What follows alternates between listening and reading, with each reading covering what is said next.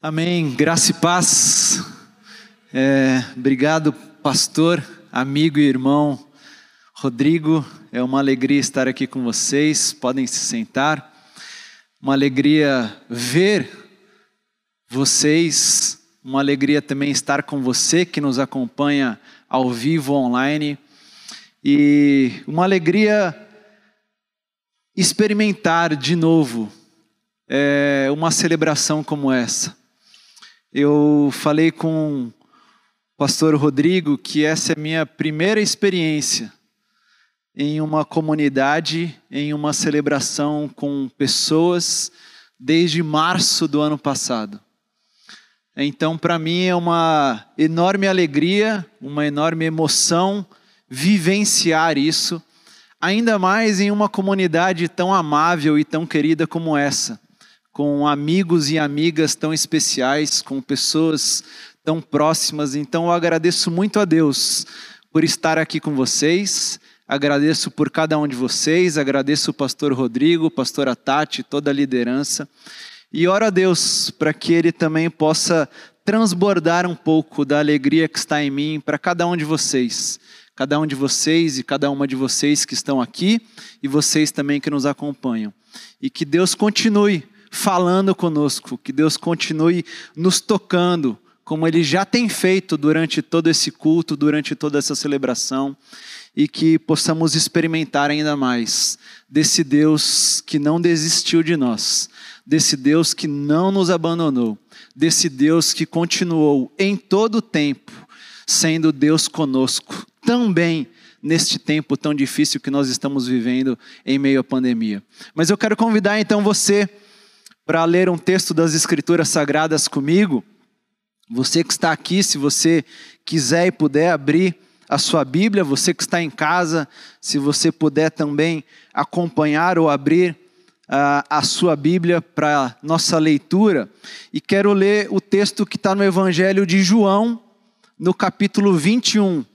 Então convido você a abrir no Evangelho de João, capítulo 21 e eu quero ler a partir do versículo 1, essa história que é tão conhecida e que é tão especial e que se fez ainda mais especial para mim, e eu oro e espero que também seja especial para você lembrá-la e escutá-la mais uma vez nesta celebração.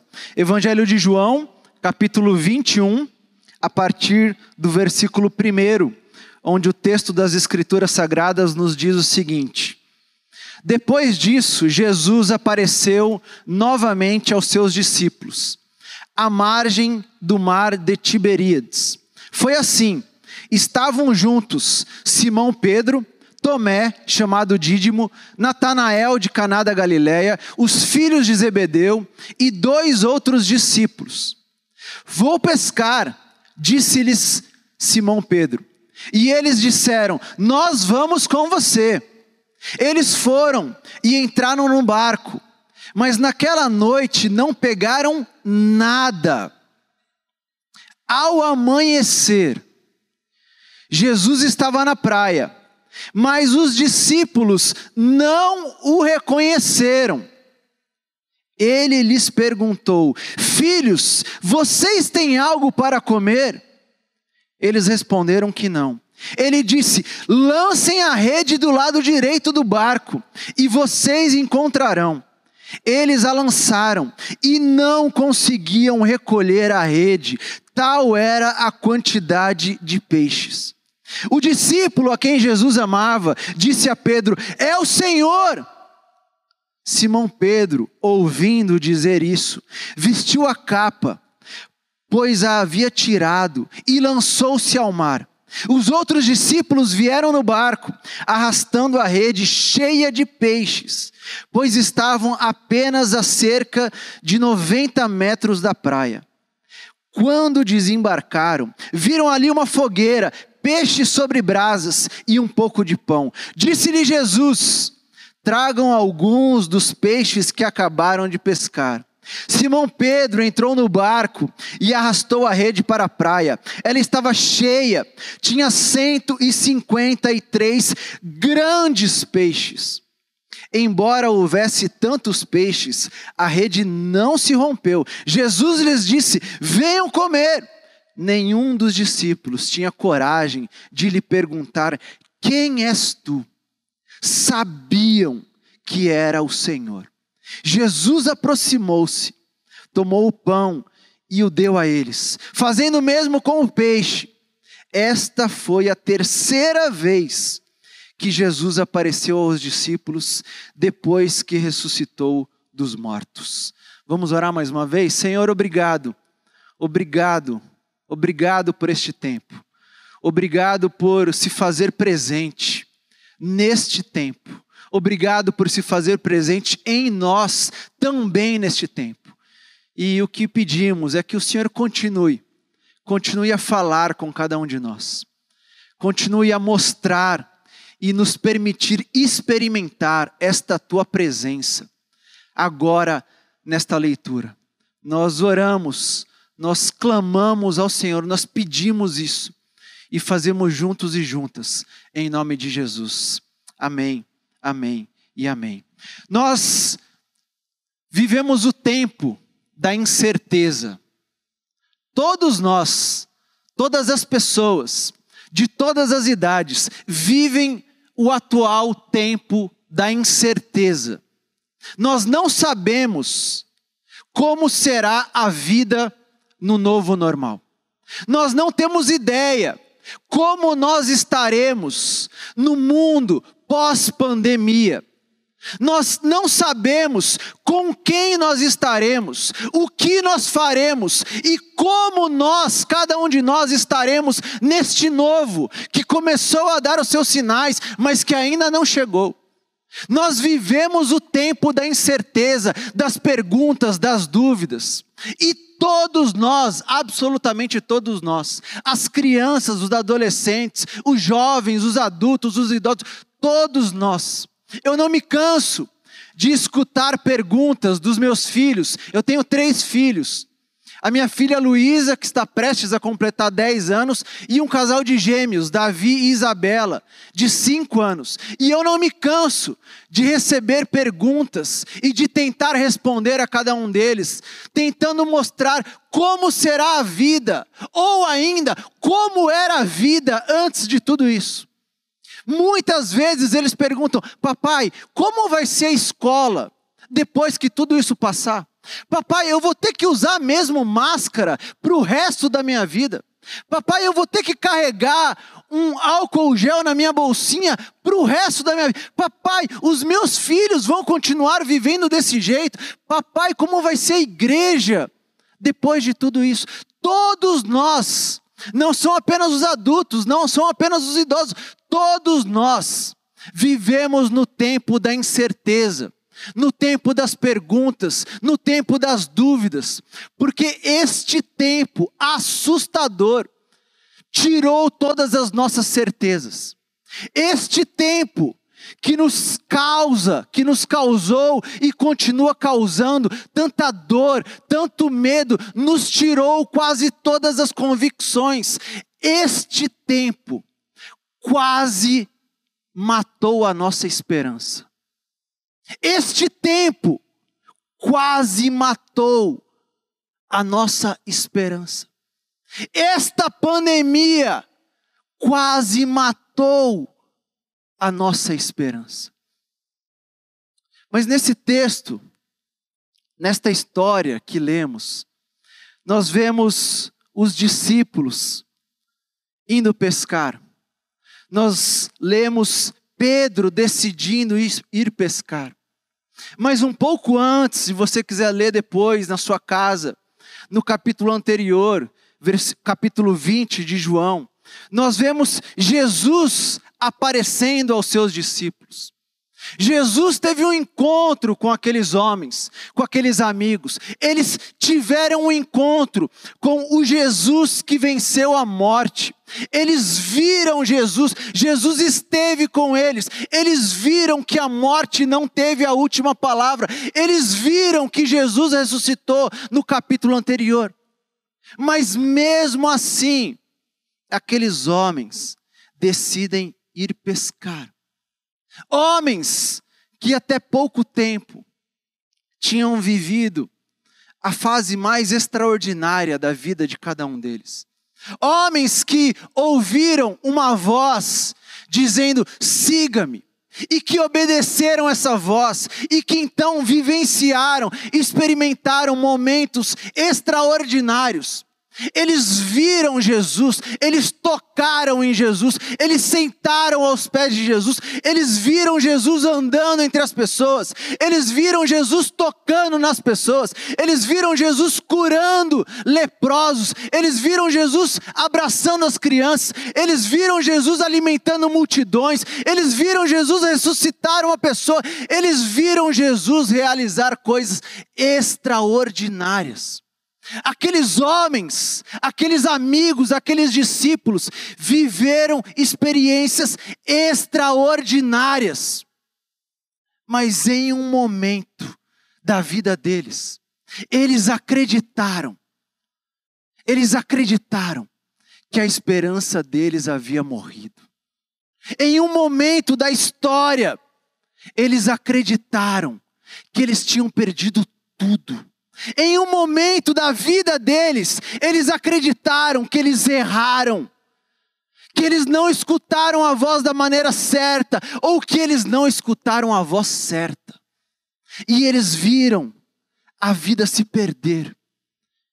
E eles viram todas as suas certezas, todas as suas convicções, tudo aquilo que eles haviam construído acabar, cair, perder o seu valor. E então, eles começam a perguntar o que seria da vida. E então, em meio a essas perguntas, Pedro decide ir pescar. Mas Pedro não foi pescar porque ele voltou à sua profissão antiga. Não, Pedro foi pescar porque ele já não sabia o que fazer da vida. Pedro foi pescar porque ele não tinha mais respostas. Pedro foi pescar porque ele já não sabia o que fazer do seu dia. Porque ele tinha perdido a sua certeza. Porque ele tinha perdido o que ele tinha construído. Porque ele tinha perdido a voz, a voz da esperança que havia chamado ele pelo nome. A voz da esperança havia se apagado, a voz da esperança havia ficado para trás. E você e eu, nós sabemos o que é viver desse jeito, porque a gente nunca viveu em uma época com tantos sinais como esse. Nós nunca vivemos em uma época onde parece que a voz, em alguns momentos, se tornou tão distante. Nós nunca vivemos em uma época onde nós quase que tínhamos certeza, ou quase que temos certeza, que a nossa esperança está praticamente morta. Nós nunca sofremos, nós nunca morremos, nós nunca choramos, nós nunca ficamos tão desesperados como neste tempo que ainda estamos vivendo. Até pouco tempo atrás, nós tínhamos muitas certezas. Até pouco mais de um ano, um ano e meio, dois no máximo, nós tínhamos muito controle. Até pouco tempo atrás, nós nem precisávamos dos sinais e da voz da esperança em nós, porque nós sabíamos como viver, nós sabíamos o que fazer, nós sabíamos com quem viver e fazer. Nós tínhamos o controle da nossa vida, nós tínhamos o controle da nossa história, nós acreditamos que poderíamos nos tornar os senhores e os senhores, os senhores e as senhoras da nossa própria história, da nossa própria vida. Mas este tempo nos fez não apenas perceber, mas nos fez experimentar o quanto de fato nós não temos certeza de nada. O quanto de fato nós não conseguimos controlar nada. O quanto de fato nós não sabemos como e para onde nós estamos indo neste novo tempo. E o que mais me preocupa não é apenas perceber a nossa tentativa de descobrir para onde nós estamos indo. O que mais me preocupa não é a tentativa de tentar encontrar esse novo que começou a dar os seus sinais, mas que ainda não está entre nós. O que mais me preocupa é perceber como muitas vezes nós não pensamos como nós seremos neste novo. Nós parece que estamos mais angustiados em chegar no novo do que em perceber como nós chegaremos neste novo. O que mais me assusta, e eu espero estar errado, é perceber que talvez neste novo nós não tenhamos aprendido lições importantes desse tempo de desespero e que poderiam fazer total diferença neste novo. O que mais me assusta e me preocupa é perceber talvez como nós, como sociedade, como humanidade, não mudamos, ou se mudamos, pioramos durante o pior tempo das nossas vidas. Mas esse texto, esse texto, lança luz para mudanças claras. Porque se ainda estamos tentando descobrir, tentando tatear, tentando encontrar a esperança, esse texto nos mostra como é possível viver na incerteza, viver sem esperança e escutar a esperança em nós. Porque esse texto mostra Pedro decidindo pescar. E então seus amigos dizem: Nós vamos com você.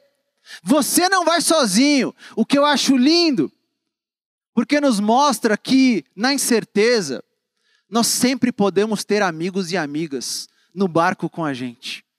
Na incerteza, na dor, na aflição, nós não precisamos ir para o mar sozinho. Na incerteza e na dor, sempre tem alguém do nosso lado dizendo: Eu vou com você. Você não vai entrar nesse barco sozinho, eu vou com você. E Pedro experimentou isso, porque era Pedro que queria ir pescar. Mas aqueles homens disseram: Não, você não vai sozinho, você não está sozinho, nós estamos com você. Mas o que eles não sabiam é que eles também não estavam sozinhos. O que eles não sabiam é que quando acontece esse encontro comunitário, alguém sempre surge. Quando acontece essa comunhão entre irmãos e irmãs, alguém sempre se manifesta. E esse texto mostra aqueles homens entrando no mar. E nós temos que lembrar que aqueles homens, eles haviam sido até pouco tempo pescadores profissionais. Eles conheciam aquele mar, eles conheciam aqueles barcos, eles conheciam aquelas águas, eles conheciam aqueles peixes, e exatamente por isso, eles decidem ir ao anoitecer, porque naquela região, assim como a grande maioria das outras regiões, a pesca sempre acontecia e sempre acontece no período da noite. Eles não estavam lá de bobeira e pensaram, vamos agora. Não.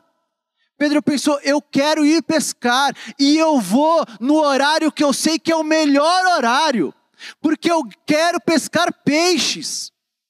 Mas a história diz que, mesmo sendo profissionais, mesmo indo no melhor horário, eles não pegaram nada. Não é que eles pegaram poucos peixes.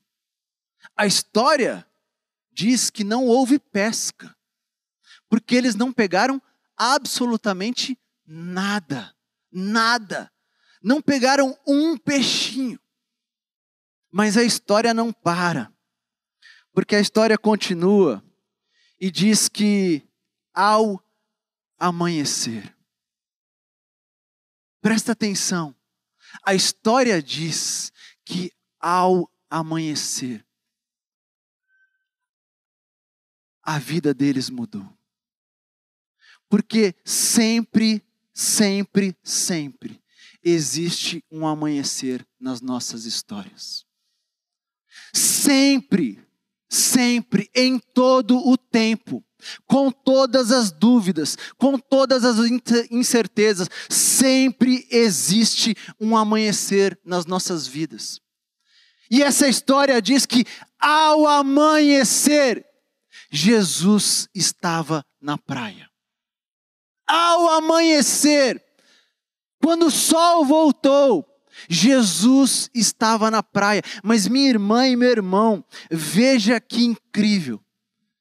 Que a história diz que ao amanhecer Jesus estava na praia, mas os discípulos não reconheceram Jesus. Eles não sabiam quem era aquele homem na praia. Eles não tinham ideia quem era um vulto entre a neblina, entre as nuvens naquela praia. Mas veja que extraordinário que, mesmo sem reconhecer, mesmo sendo pescadores profissionais, mesmo conhecendo aquele mar como ninguém, mesmo sabendo o que eles haviam acabado de experimentar, que foi uma noite inteira sem pescar um peixe, aqueles homens ouvem a pergunta, dizendo: Vocês têm algo para comer? E então eles respondem: Não. E o rosto desconhecido. E a voz invisível diz para eles: lancem a rede do lado direito. E mesmo sem reconhecer, mesmo sendo um profissional pescador, Pedro e aqueles homens decidem obedecer. A voz invisível a voz do desconhecido falou com eles. E eles obedeceram. Sabe por quê? Porque todo aquele e toda aquela que tem uma experiência com a voz traz à memória aquilo que faz confiar todo aquele que em algum momento da sua história escutou a voz falando com ele, toda aquela que escutou em algum momento da sua vida a voz chamando pelo nome, guarda dentro de si os sinais da voz. Guarda dentro de si os sinais claros de quem é aquele que está na praia invisível, mas que está conosco. A voz da esperança nos deixa sinais. A voz do Senhor faz com que a gente continue confiando e obedecendo, mesmo sem reconhecê-la. Nós não precisamos vê-lo, nós não precisamos ter certeza, a voz está entre nós, a voz tem falado conosco, e a voz tem dito: lancem a rede, não saiam desse mar, não queiram antecipar o novo, continuem no mar. Continuem, mas joguem a rede, não saiam agora. Vocês ainda têm peixe para pegar. Não saiam, não queiram antecipar. Continuem no mar. Jesus poderia ter dito: venham logo. Mas Jesus não disse, Jesus disse: continuem aí. Eu ainda tenho algo para ensinar a vocês. Não saiam das águas. Nós não pegamos nada, continue.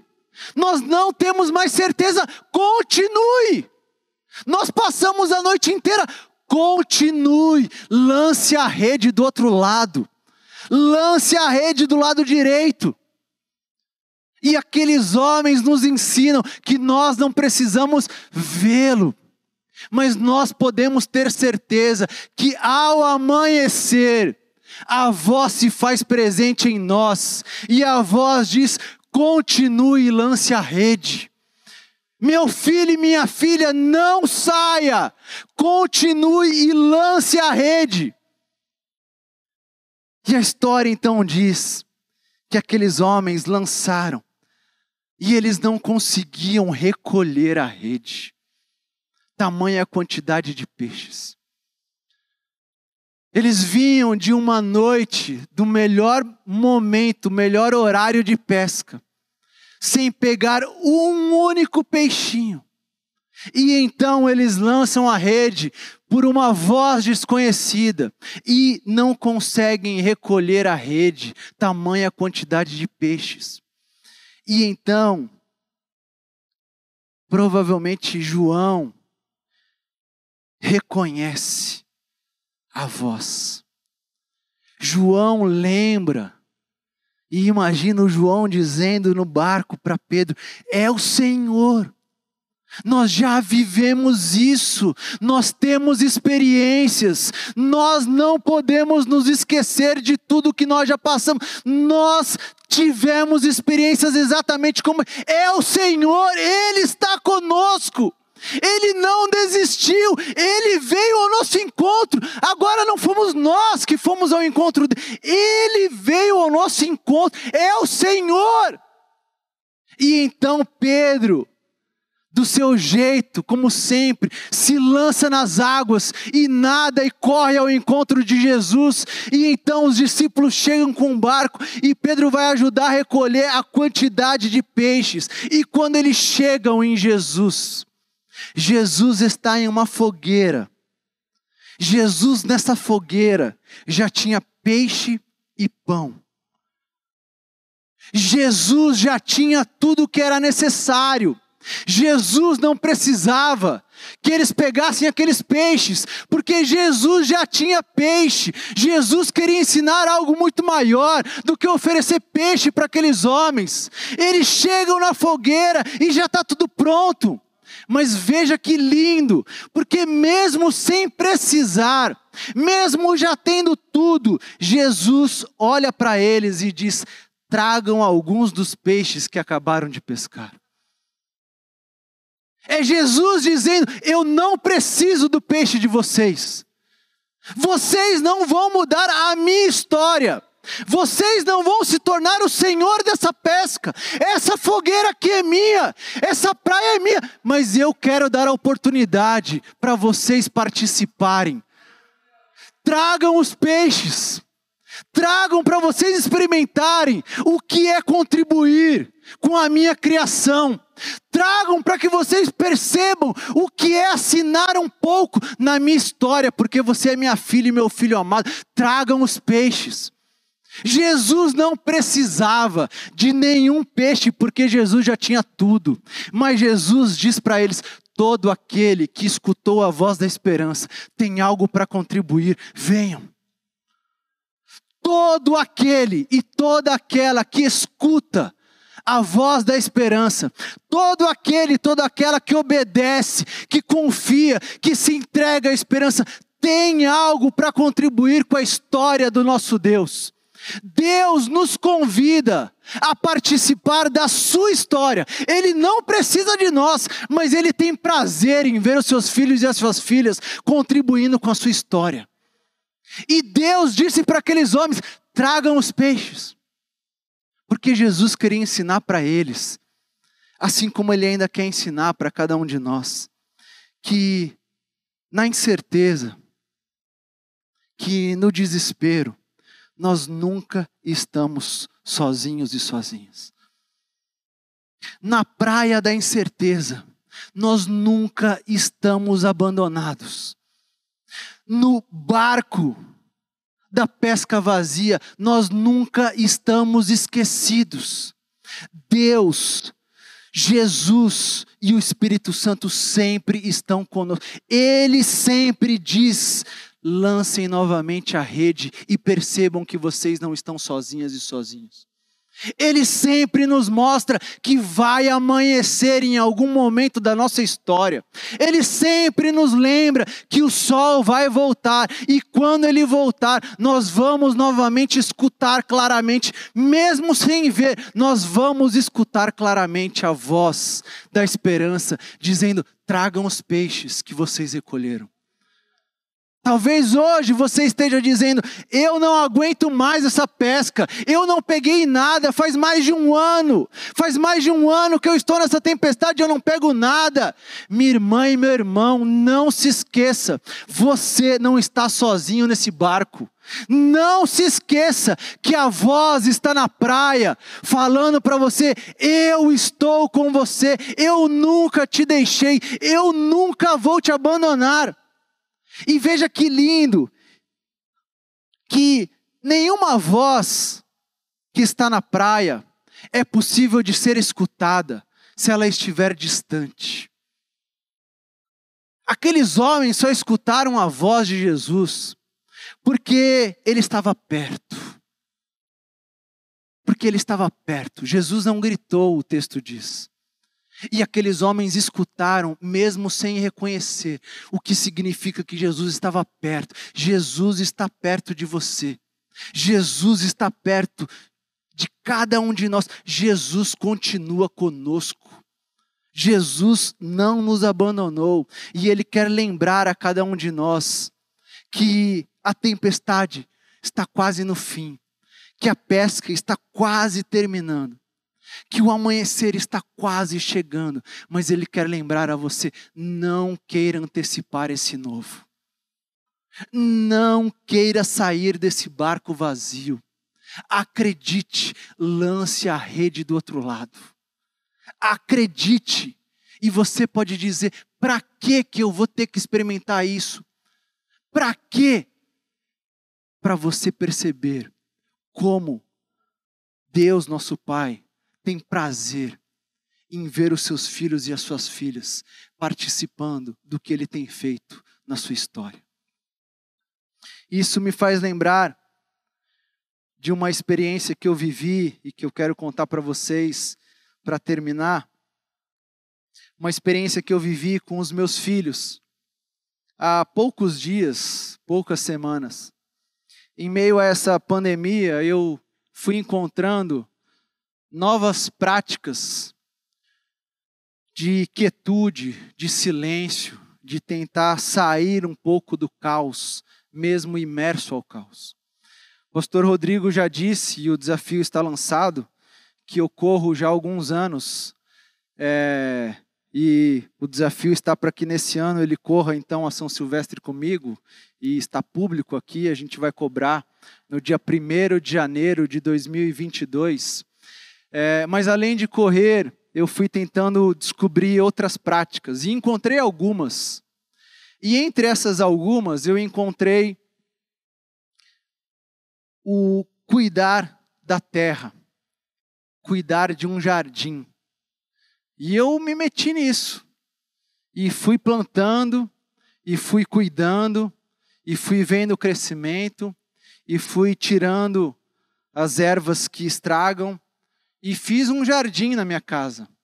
Tenho um jardim na minha casa. Jardim com plantas, com frutas. E vez em quando eu paro ali e fico algumas horas limpando e orando e percebendo o cuidado de Deus comigo, com a minha família, enquanto eu cuido daquela terra.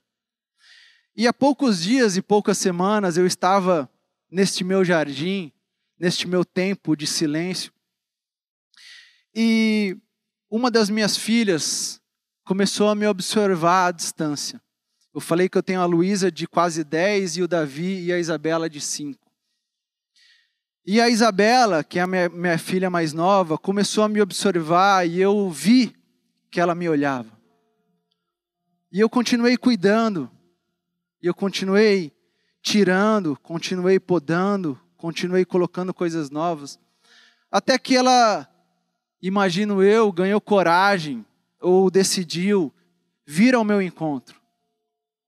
E quando ela se aproximou, ela chegou bem pertinho e falou: Papai, você está precisando de ajuda? E eu não entendi o que ela estava querendo dizer, como ela estava querendo dizer. Que inclusive eu já estava algumas horas ali. E eu falei: Não, filha, fica tranquila. Papai, inclusive, já está acabando. E eu já vou sair daqui. E elas saíam. E passado alguns minutos, volta a Isabela, mas volta com um kit que eu comprei para eles de jardinagem, que é um baldinho, que é uma ferramenta e que é uma luvinha. E ela vem com seu kit e senta do meu lado e diz: Mas papai, eu posso te ajudar? E eu falei: Claro, filha, claro que você pode me ajudar. E ela começou a mexer na terra, ela começou a mudar algumas coisas que eu tinha feito, ela começou a inverter algumas pedras que eu tinha colocado, ela começou a opinar e eu observando. E de repente ela parou, cansou, chegou perto de mim e falou: Você viu como eu aprendi vendo você? E eu falei: Filha, eu não só vi, como eu acho que o que você fez ficou muito melhor do que o papai tinha feito. E ela sem abraçar, sem nada, levantou e saiu correndo. E enquanto ela corria, ela disse tchau e foi embora. E eu olhei aquilo, eu pensei naquela experiência, mas de repente eu olhei e vi que ela esqueceu o kit dela. E eu falei: Bela, você deixou o seu kit aqui, o seu baldinho ficou aqui. E eu imaginei que ela não tinha nem escutado. Mas passado alguns segundos ela volta correndo e ela diz: Papai, guarda para mim. Ajunta as coisas e guarda para mim. E eu olhei para ela e falei assim: Mas eu não sei aonde que você pegou. E ela olhou e falou: Foi você que me deu, guarda onde você quiser. E saiu correndo de novo. E eu fico pensando que Jesus tem feito exatamente isso conosco. Jesus continua cuidando desse jardim. Jesus continua cuidando da sua criação. Deus, nosso Pai, não se esqueceu. E Ele, inclusive, continua cuidando do jardim que está dentro de cada um de nós. Mas Ele tem muito prazer, Ele tem muita alegria quando ele vê as suas filhas e os seus filhos dizendo: Eu posso te ajudar a cuidar um pouquinho desse jardim também? Eu posso meter um pouquinho a mão nessa terra e mexer alguma coisinha? Mas a gente tem que lembrar, a gente não pode esquecer em momento algum o que a Isabela me lembrou e me ensinou: que o baldinho, que a ferramenta, que o peixe não é nosso é do jardineiro. Ele nos comprou, ele nos deu presentes, mas tudo que é nosso vem dele e é dele. Aqueles peixes que Pedro e aqueles discípulos pegaram na segunda vez, que trouxeram para a praia, não era deles. Porque o Criador e o Senhor daqueles peixes estava na praia dizendo: Venha e traga alguns dos peixes que eu dei a vocês. Percebam o quanto eu continuo cuidando de vocês, alimentando e sustentando, e inclusive dizendo para vocês: compartilhem, compartilhem o que está na mesa de vocês. Esses peixes não são de vocês. Essas ferramentas desse jardim não pertencem a vocês, é tudo meu, mas eu estou dando na mão de vocês para que vocês distribuam para que vocês repartam, para que vocês mostrem para o mundo que neste mar ninguém está sozinho. Para que vocês digam ao mundo que ninguém precisa ir pescar sozinho e solitário. Para que vocês digam ao mundo que nós temos um Senhor que está na praia, esperando cada um de nós, mas que Ele tem nos convidado, tem nos convocado a repartir aquilo que é dele, mas que ele colocou nas nossas mãos. Aquilo que é dele, mas que ele nos convida, dê também à sua irmã, dê também ao seu irmão, porque é meu. Mas pode recolher e distribua. E a minha oração, minha irmã e meu irmão, é para que a gente termine logo este tempo de pesca da incerteza. Que este mar acabe o mais rápido possível, mas que a gente não queira antecipar e sair de mãos vazias. Que se você que me ouve agora está por algum momento pensando em pular do barco, desesperada, desesperada e voltar para a praia, que você espere um pouco mais e que você ouça a voz dizendo: não saia, lance a rede. Lance a rede, porque eu quero te mostrar que você não esteve sozinha, que você nunca esteve sozinho. Não saia agora, não queira queimar etapas, não queira antecipar, lance a rede. E que ao escutar essa voz dizendo a você, que você perceba que o amanhecer está próximo. Que o amanhecer está próximo. E que tem alguém na praia, com a fogueira pronta, com o peixe e com o pão, desesperado, para sentar conosco. E para que a gente diga: será que ele é? Não, nós sabemos. O texto termina dizendo que os discípulos não perguntaram quem ele era, porque eles sabiam quem estava com eles. Eles sabiam quem era aquele que estava esperando o tempo da incerteza acabar. E eu convido então você agora a baixar sua cabeça, a fechar os seus olhos você que está aqui, você que nos ouve, e a fazer a sua oração. Talvez você esteja em meio a esse mar, em meio a essa pesca, sofrendo, angustiada, desesperado, E o meu convite para você hoje, agora, é: continue, minha irmã. Renove as suas forças. Continue como nós cantamos, esperando no Senhor. Espere em Deus. Não deixe de esperar, espere em Deus. Continue. Mas ouça a voz Ouça a voz da esperança no meio da incerteza, dizendo: lance a rede, você não está sozinha. Lance a rede, você não está sozinho. Mas talvez você esteja já quase saindo do barco. E talvez você esteja saindo do barco acreditando que você conseguiu acumular muitas coisas nessa pesca.